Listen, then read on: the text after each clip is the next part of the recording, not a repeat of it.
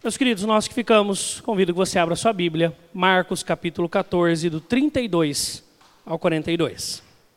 Jesus no Getsemane, Marcos 14, do 32 ao 42. Nos diz assim a palavra de Deus. Então foram ao lugar chamado Getsemane. Ali chegados, disse Jesus a seus discípulos: Assentai-vos aqui, enquanto eu vou orar. Levando consigo a Pedro, Tiago e João, começou a sentir-se tomado de pavor e de angústia. E lhes disse: A minha alma está profundamente triste até a morte. Ficai aqui e vigiai. E adiantando-se um pouco, prostrou-se em terra e orava para que, se possível, lhe fosse poupada aquela hora. E dizia: Aba, Pai, tudo te é possível, passa de mim esse cálice. Contudo, não seja o que eu quero, e sim o que tu queres. Voltando, achou-os dormindo. E disse a Pedro: Simão, tu dormes? Não pudeste vigiar nem uma hora? Vigiai e orai para que não entreis em tentação. O espírito, na verdade, está pronto, mas a carne é fraca. Retirando-se de novo, orou repetindo as mesmas palavras. Voltando, achou-os outra vez dormindo, porque os seus olhos estavam pesados e não sabiam o que lhe responder. E veio pela terceira vez e disse-lhes: Ainda dormis e repousais? Basta, chegou a hora. O filho do homem está sendo entregue nas mãos dos pecadores. Levantai-vos, vamos. Eis que o traidor se aproxima. Vamos orar. Obrigado, Pai, porque o Senhor é um Deus presente em todos os momentos das nossas vidas. Obrigado porque é maravilhoso e esplêndido enxergar o Senhor as nossas alegrias e conquistas. Mas obrigado porque o Senhor está completamente presente em nossas angústias. Assim já te somos gratos e em nome de Cristo Jesus, aquele que morreu, viveu, sofreu, morreu e ressuscitou em nosso lugar, é que oramos. Amém. Queria compartilhar com vocês uma palavra sobre dor. E para o tema dessa noite, eu queria pensar na seguinte temática: Deus caminha com você em meio à dor. Vamos falar todos juntos? Deus caminha com você em meio à dor. É interessante que a dor parece que é um assunto no meio cristão que traz algumas reações diferentes do que se esperava. Porque quando nós falamos em igreja, nós naturalmente pensamos naqueles que querem compartilhar das suas vidas e na vida de ninguém existe apenas alegrias, na vida de ninguém existe apenas vitórias. Mas parece-nos que porque nós vivemos num mundo do Facebook, onde você abre a foto do Facebook e está todo mundo sorrindo. Hein? É raro alguém postar aquilo que sente, aquilo que está vivendo. E não é difícil, se você estiver num local público, você ver alguém pegar o seu celular em mãos, e aí ele estica ali fazendo uma selfie, e aí ele dá um sorrisão e, e bate aquela foto. Ao final do sorriso, ele guarda o celular, fecha a cara não conversa com ninguém, ele não está bem. Mas para aqueles que o veem em redes sociais, está tudo no seu devido lugar. E talvez seja isso que interesse, né? Aquilo que os outros pensem, para que os outros possam me entender como vitorioso e não como derrotado, como aquele que avança, não como aquele que regride, por aí vai. Nós vivemos neste mundo um mundo que é muito hostil àqueles que sofrem, né? Porque é um mundo que não quer saber de dor. É um mundo do bem-estar, é um mundo que você tem que estar onde se faz bem, é um mundo onde a felicidade é um dos grandes ídolos da nossa era. Então, quando nós olhamos para alguns aspectos religiosos, parece-nos que a igreja, às vezes, pode ser que caia nesse mesmo engano de pregar que você andar com Deus é você viver uma vida de apenas vitórias, sem derrotas, e que você deve estar feliz sempre, e ponto final. E a dor, o choro parecem que são excluídos da vida de um cristão. Não é raro eu me encontrar em momentos de luto, de ofícios fúnebres, e eu conversar com algum cristão e ele poder falar para mim: Não, eu estou bem, eu estou feliz, não, graças a Deus, está com o Pai do céu. E, e parece-nos que, que aquele momento nada mais é do que um, um transitar normal do dia a dia. Outros conseguem saborear o choro, mas querem meio que se esconder, meio que, que fazer com que não chorem, para que não se exponham. E a minha pergunta é: por que será que nós pensamos assim? Se quando nós olhamos para a Bíblia, a gente encontra salmos como o capítulo 13 e 14 de Salmos, que o salmista está a gritar a Deus e dizer: Até quando, Senhor? Quando nós olhamos para o livro de Hebreus e que ele fala assim: Ah, vocês não sofreram até o sangue, mas o resto vocês sofreram, mas fiquem em paz, mas firmes, ah, olhem para Jesus, Deus está com vocês. Quando nós vamos para a primeira carta de Pedro, nós vemos uma carta que precisa ser encorajadora, porque é uma carta de sofrimento. Então, quando nós olhamos para a Bíblia, a Bíblia, em momento algum, e o próprio Cristo, o Deus encarnado entre nós, ele nega o sofrimento ou ele nega a vivência da dor em sua trajetória, e esse texto é explícito a nos declarar isto. Por isso eu queria compartilhar com vocês dessa temática, porque é uma temática bíblica e nós não podemos negligenciá-la em nossos pensares. Para a gente poder pensar então que Deus caminha conosco em meio à dor, Deus caminha conosco em meio à dor, primeiro te deixando chorar. Preste atenção no versículo 33 e levando consigo a Pedro, Tiago e João, começou a sentir-se tomado de pavor e de angústia. Quando outro evangelista vai citar esta passagem, ele fala que a angústia de Cristo é de uma tal expressão que o suor dele se transforma em lágrimas como se fosse sangue, e na verdade o é. E hoje nós sabemos por pesquisas científicas que é algo possível, mas a pessoa precisa estar em um estado de estresse terrível, e Jesus mesmo fala, está triste ao ponto de morrer de tristeza. Jesus não está usando metáforas nesses textos, Jesus está abrindo o seu coração. E o que é mais bonito e interessante desse texto é Jesus convidar amigos para estar próximo com ele nesse instante. É algo muito interessante. Porque Jesus convida aqueles que mais se chegaram a Ele, aqueles que mais eram próximos, aqueles que estiveram lá na transfiguração, aqueles que estiveram em outros momentos chaves da história de Jesus, os primeiros apóstolos a serem convidados a andar com Jesus. Mas agora não é apenas para ensinar algo diferente para eles, é para falar o seguinte: agora eu preciso de vocês. É o único momento que o Cristo vira para homens e fala: eu preciso de vocês comigo. Tal era a angústia de Cristo. É certo que essa angústia não pode ser comparada humanamente, porque nós já entendemos que a partir do Getsemane, Jesus já está começando a carregar e a sentir o peso do pecado de toda a humanidade sobre as suas costas. Então, não, não há dor humana, não há angústia humana que se compare ao que Jesus está passando ali. Mas é exatamente por isso que esse texto traz essas ricas bênçãos para a gente. Do quanto Deus não só se importa, como Ele está lá conosco quando choramos. Por isso Ele nos deixa chorar.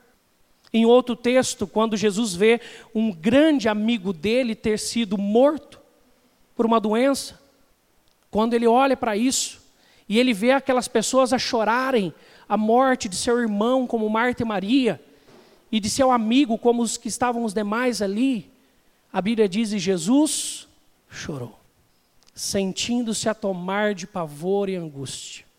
Por isso, meus irmãos, teve um caso que eu vivi lá em Diaroba. Alguém conhece aqui onde fica em Diaroba? Ninguém? Uma cidade lá do interior de Sergipe. Um ano antes de eu ir para o seminário, é, eu tive a bênção do. Um ano e meio, na verdade, antes, se for fazer a conta, do reverendo que é aquele que é ex-padre, Abelardo Nogueira, ele veio fazer uma pregação aqui na igreja e eu estava aqui no culto e ele falou assim: Olha, eu estou indo em janeiro para uma viagem missionária e no carro ainda falta uma vaga. Se alguém quiser. E eu já tinha pedido minhas férias para janeiro, eu falei assim: Tô dentro dessa daí. Ao final do culto eu o procurei e falei assim: Ó, bota eu lá nessa vaga que é minha. Ele falou: ah, Então tá bom. Pegou meus dados e assim ele foi embora. Chegou janeiro, é, ele passou aqui, nós embarcamos e nós passamos uma semana e meia viajando lá pelo Nordeste, nos pontos de pregação que a, que a missão que ele tem inaugurou chamado Nossa Missão, trabalha com alguns pontos de pregação lá, e uma das cidades que eles assessoram um ponto de pregação presbiteriano é Indiaroba. Conversando com o um rapaz que era o líder daquela comunidade numa tarde, ele vira para mim e fala assim: Você não sabe o que, que eu estou vivenciando aqui na, na cidade. Eu falei: O que aconteceu? Ele conta a história que tem um outro pastor de uma igreja neopentecostal, que esse pastor era amigo dele. Apesar de terem um pouco de teologia diferente, pensarem diferente biblicamente, eles eram amigos, isso não os impedia de ter amizade.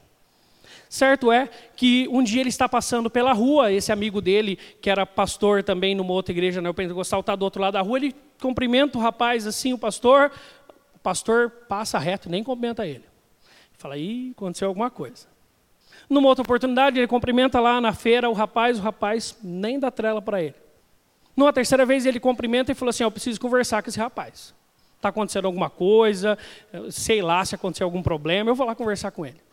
Chegando lá para conversar com esse amigo dele, ele falou assim: Deixa eu te perguntar, faz três, três vezes eu te encontrei na rua, te cumprimentei, parecia até que estava olhando para mim, você não me comentou. Aconteceu alguma coisa? E aquele pastor então confessa algo para ele que nos deixou muito tristes aquele dia. Ele falou assim: Olha, desculpa, é que eu não estou usando óculos. Ele falou: Mas por que você não está usando óculos? Ele falou: Porque eu cheguei na igreja e falei para a igreja que quem tem fé não sofre que quem tem fé não passa por problemas, que quem tem fé não passa por adversidades. E no final do culto, uma irmãzinha chegou lá na porta e falou assim: Pastor, então por que o senhor usa óculos? Aí eu falei assim: Pode deixar, minha irmã, essa semana eu vou orar por isso. Aí naquela semana ele orou por aquilo. E ele chega no outro final de semana, na frente da igreja, e fala assim: Deus me libertou, estou enxergando todas as coisas agora. Ele falou assim: Ó, só que eu tenho que te confessar, na verdade não curou nada não. Mas essa teologia da vitória, da conquista, e que Deus só está quando ganhamos. E que se perdemos, parece-nos que Deus não está lá. E se sofremos pior ainda, o que eu fiz contra Deus. Mas quando nós olhamos para Jesus, nós vemos alguém que sofreu também. Por isso, meus irmãos, a igreja também foi chamada por Deus para ser um refúgio dos que sofrem pois todo cristão sofre. Uma das frases de Agostinho é: Deus só teve um filho justo, ou seja, sem pecado, mas nenhum sem sofrimento. Eu sofro, você sofre, nós sofremos e nós sofreremos. É certo que quanto mais jovem, mais é, iludido Quero pensar assim, você é quanto ao sofrimento, porque quem sabe você não perdeu os seus pais, quem sabe você não perdeu coisas importantes, quem sabe você não perdeu e não teve tragédias grandes, muito menos filhos e outras situações assim. Mas quanto mais a vida passa, você vai se dando a ideia e a noção de que a vida também é um contexto onde o sofrimento faz parte onde a dor nos alcança sim de formas por vezes inesperadas e sempre desagradáveis. Por isso, quando nós estamos nestes momentos, uma das palavras que nós temos que falar a todo cristão é que Deus o permite chorar, sim. Para mim, uma das frases mais lindas compostas por esse grande poeta da música evangélica, João Alexandre, na música Tudo se Encontra, é essa estrofe dessa música. Feliz de quem sabe chorar. O choro é o riso da dor. Chorar com quem chora refaz toda a história, transforma a tristeza em flor. Feliz de quem sabe chorar. Numa outra estrofe ele fala: espera somente em Deus. Nós precisamos de ter menos, menos cismas com o choro. Nós precisamos chorar. Precisamos entender que essa é uma expressão da alma. Neste texto em específico, Jesus não chora, ou pelo menos o texto não nos narra assim. Não é impossível de entender que ele teria chorado. Mas ele expressa a sua angústia, ele expressa a sua dor. E o nosso Deus não é um Deus que fica alheio a isso, muito pelo contrário. A palavra de Deus nos afirma que com o cálice sagrado, Deus recolhe cada lágrima dos seus filhos e filhas para a glória eterna. Tal é a preciosidade deste instante, apesar da dor, para o nosso Deus, porque Ele nos ama. E com certeza para o Pai ouvir o Filho, ao qual tinha passado eternidade no trono e que não merecia estar ali, a falar aquelas palavras: Pai, passe de mim este cálice, também não foi algo simples a única ruptura na Trindade na eternidade. Porque Deus também, Pai, sabe que daqui a alguns instantes Ele terá de abandonar o Filho, como o próprio Cristo anuncia. O pai sofre junto com o filho ali. Mas há algo maior. A sua vida e a minha em jogo. Se aquele sofrimento tivesse sido aplacado ali, nós não estaríamos aqui hoje. Só Deus sabe onde estaríamos. Bem sei que tudo podes, e nenhum dos teus planos pode ser frustrado, como outro grande sofredor nos afirma. Por isso, meu irmão, chorar não é demonstração de falta de fé, de falta de confiança em Deus, de descrença na soberania de Deus. Chorar é humano. Jesus sofreu porque ele é humano. E ele ainda é humano. A palavra de Deus diz que ele ressuscitou em carne, um corpo já transformado, mas ele nos representa.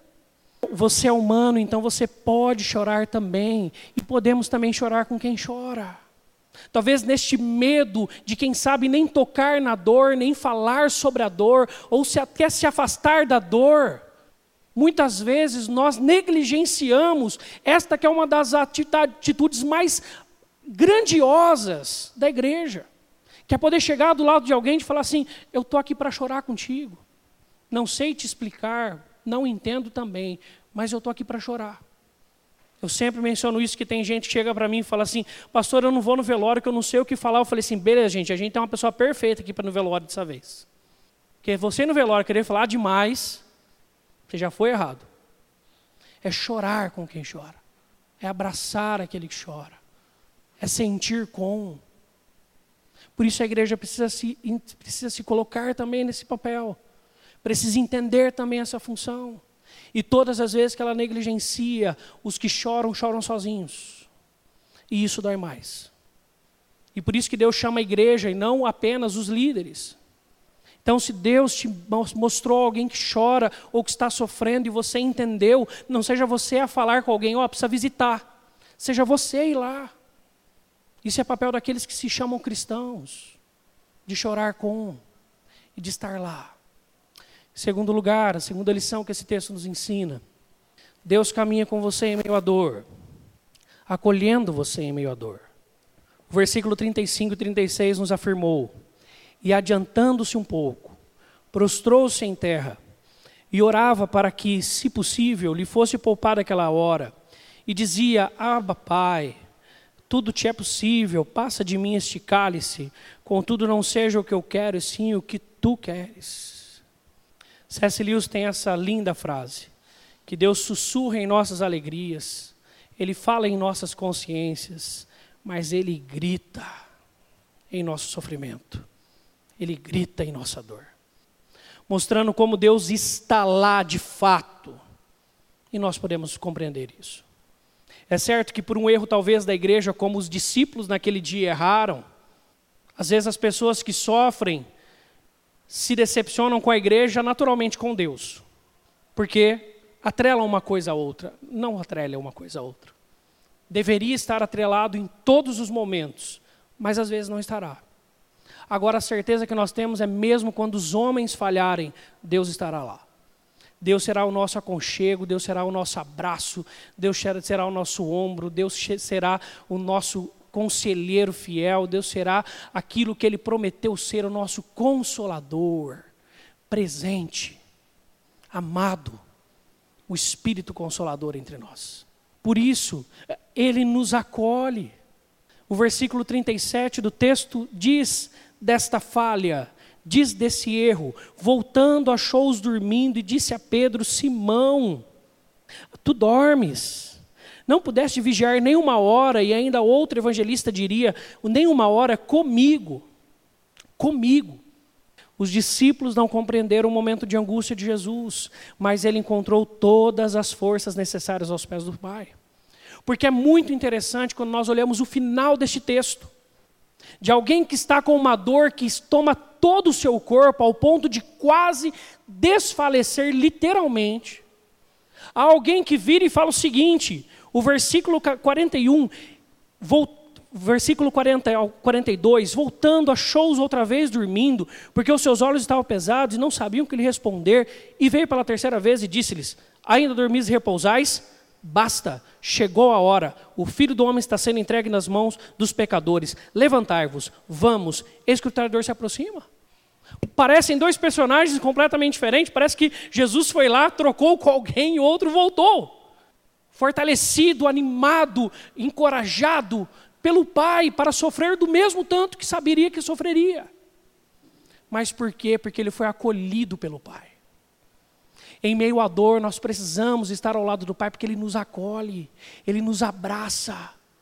E depois daqueles momentos onde nossos travesseiros são, são ensopados de lágrima, e, e nossos cantos são, são chorados, e as nossas dores são expressadas, ah, o Espírito vem no nosso coração, e como se fosse um guindaste nos levanta, e nós somos acolhidos pelo Pai e fortalecidos ali.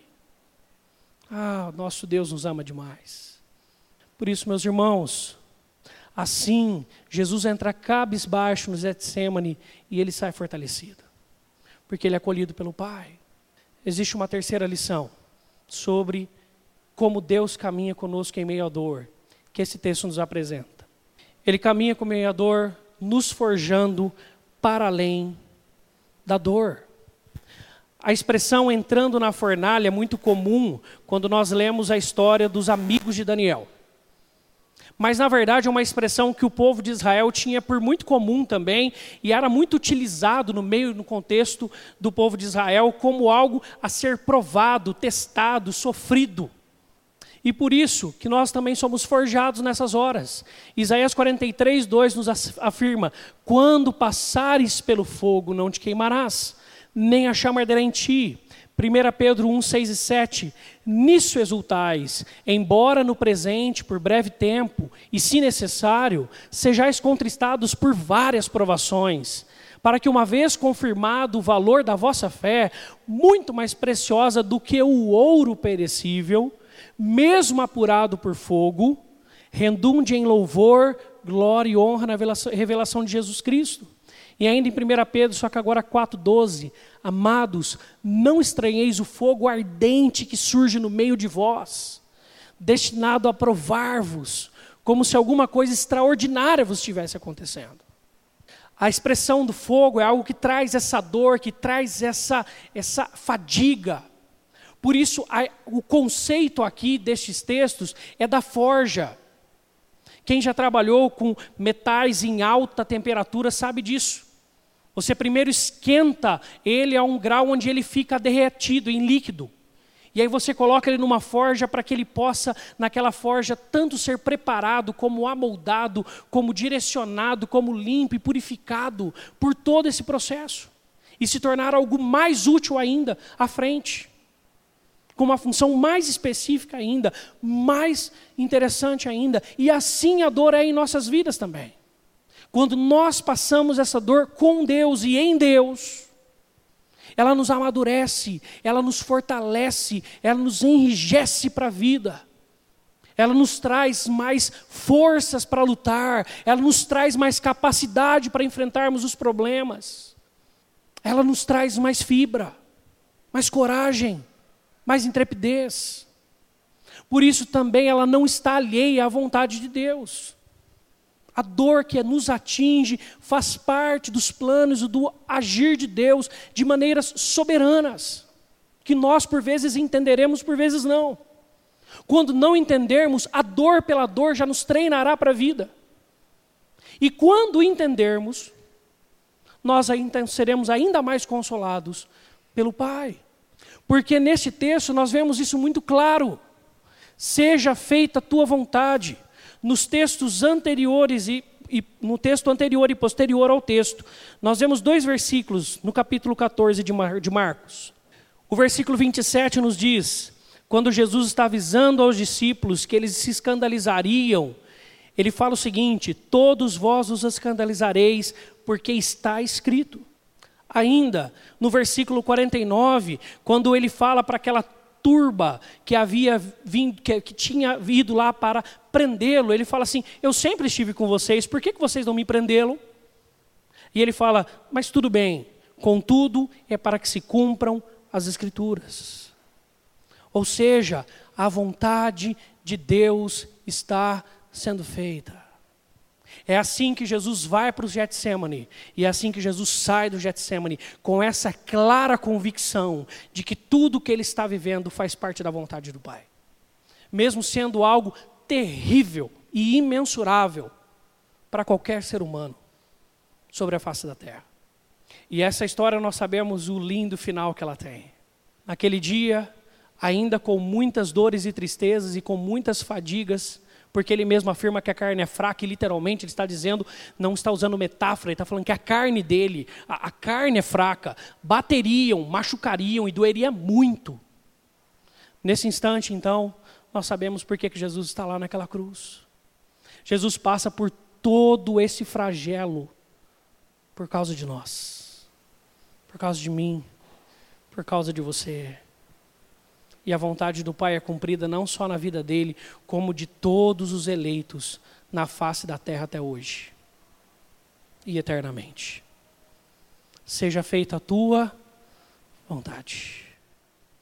É certo que essas, nesses momentos de dor são as palavras mais difíceis, quem sabe, para dizer.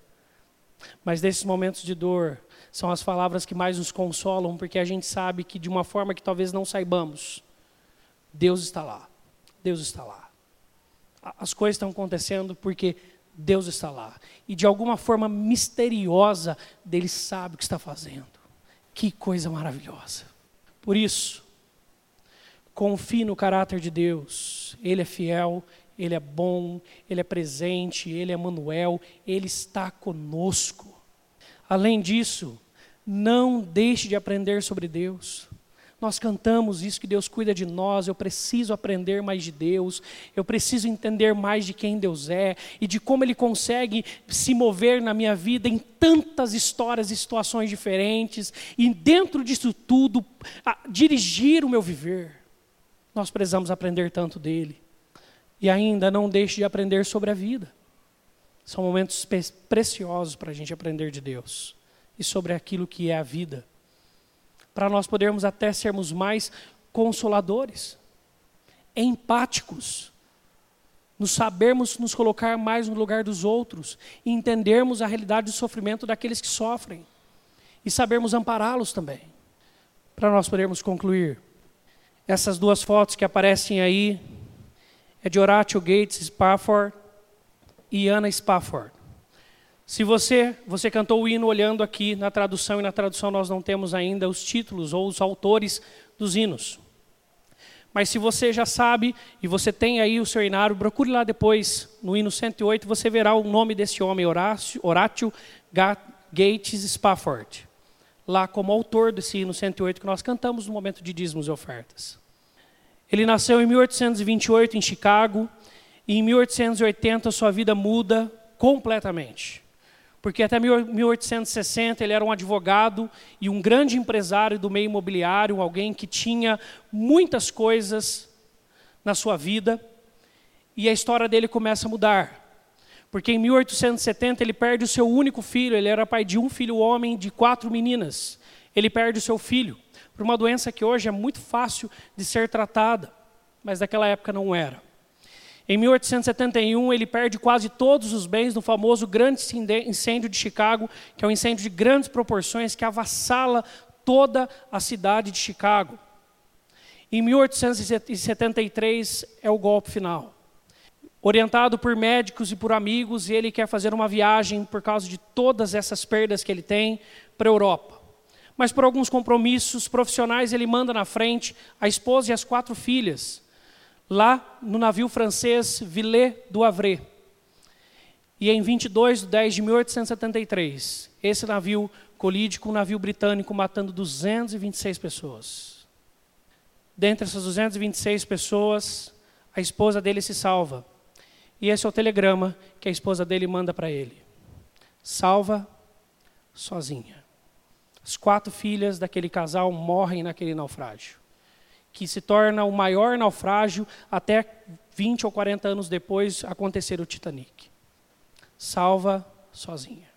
Este homem pega o primeiro navio em direção até a Inglaterra, enquanto ele está indo para lá, quando ele passa pela região da onde aconteceu aquele acidente, ele escreve esse verso: Quando a paz como um rio visitar o meu caminho, quando as tristezas como ondas do mar rolarem, seja qual for o meu destino, tu me ensinaste a dizer: está tudo bem, está tudo bem com a minha alma.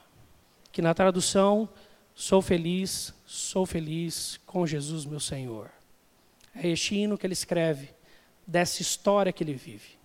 Não é um homem que ignora o seu sofrimento, mas é um homem que nutre a sua dor em Cristo e que é fortalecido ali.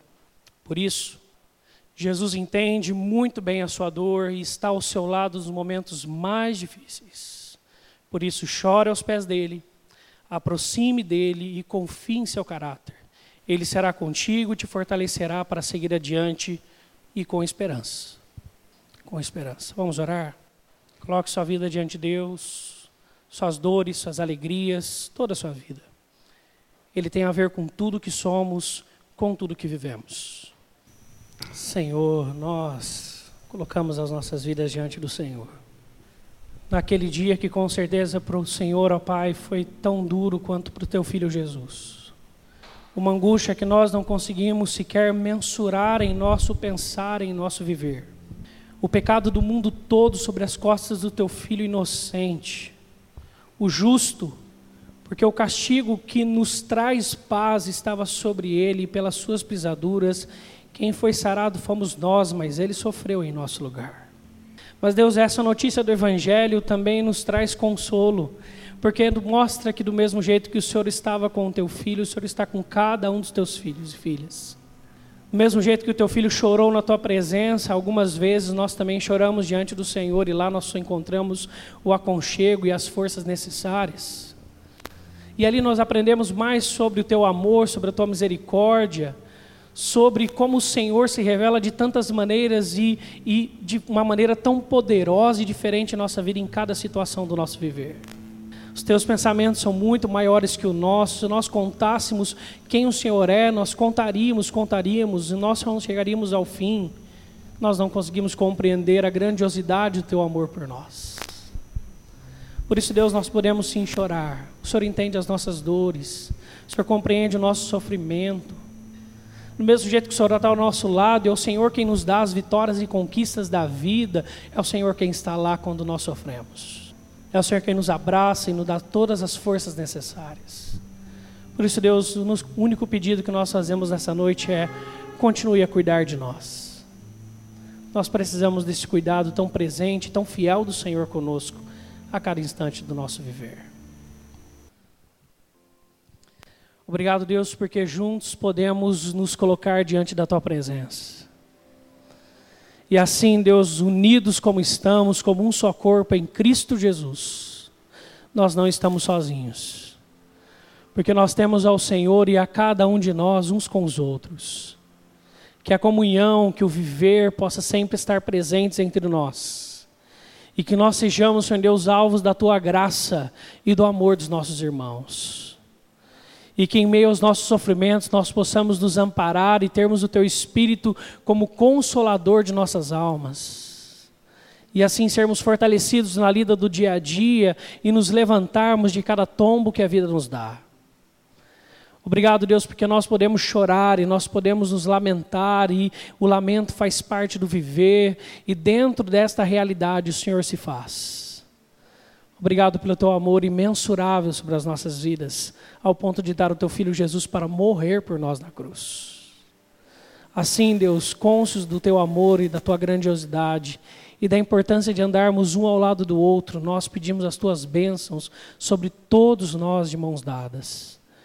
E agora, irmãos e irmãs, nós podemos ir em paz, porque a graça do nosso Senhor Jesus, o amor de Deus o Pai, a comunhão firmada pelo Espírito em sua igreja e o consolar do Espírito Santo estão sobre nós. E sobre nós permaneçam hoje e por toda a eternidade, onde não haverá choro e lágrima. Amém.